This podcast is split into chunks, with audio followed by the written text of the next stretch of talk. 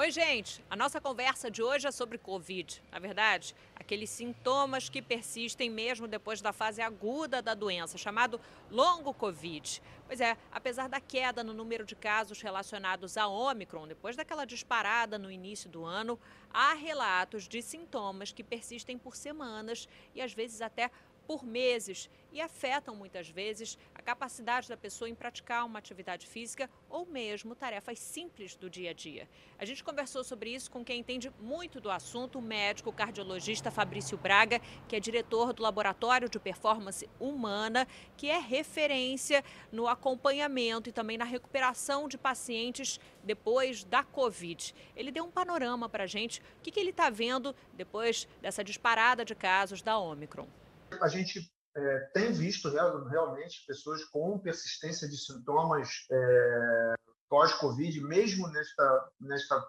fase da, da pandemia, onde a cepa prevalente foi a Ômicron.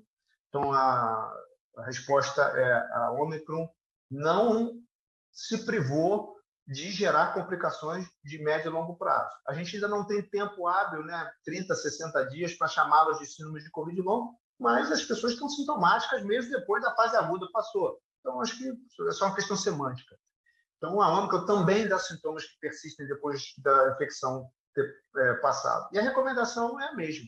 Se você está sintomático, depois de ter, é, é, teoricamente, sido é, declarado curado da doença, você precisa procurar um médico. Né?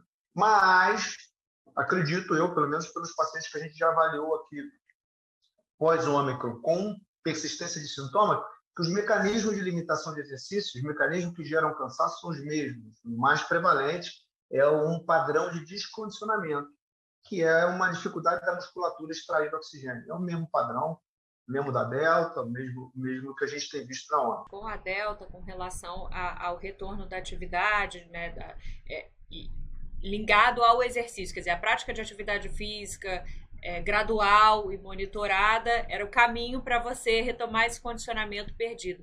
Da Omicron, isso parece ser agir da mesma forma? Agora, eu sei que é muito inicial, mas pelo que vocês têm observado. Sim, mas a gente vê é, também essa dificuldade da musculatura é, que está se exercitando utilizar o oxigênio para produzir energia. Esse é o principal mecanismo de cansaço na Covid, em todas as suas fases, inclusive na ONU.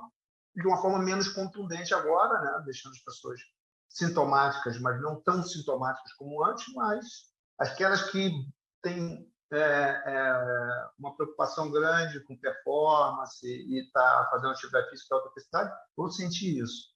Mas vão resolver isso, mais uma vez, fazendo exercícios direcionados para corrigir esse problema. Para quem não é atleta, mas gosta de se exercitar, tem uma rotina de exercício, teve a Ômicron, é, qual a orientação? Antes de você voltar a fazer exercício, passa por exame ou depende? Se você teve sintomas leves da doença, vai voltando gradualmente, vai sentindo você. Como é que a gente pode orientar de forma prática é, essas pessoas?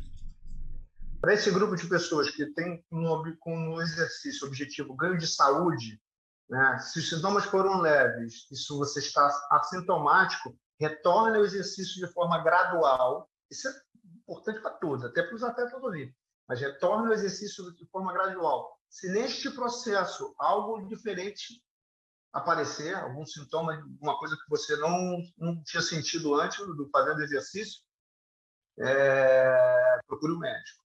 Quem quer performance, quem quer performar, né, fazer exercício em alta intensidade, levar seu coração a frequência cardíaca muito alta, buscando, claro que ganha saúde, mas que tenha como objetivo é, é, é, desempenho desportivo, essas pessoas devem ser avaliadas medicamente, essa é a minha opinião. Mesmo que tenham tido uma forma leve e branda da doença. Mesmo que tenham tido forma leve.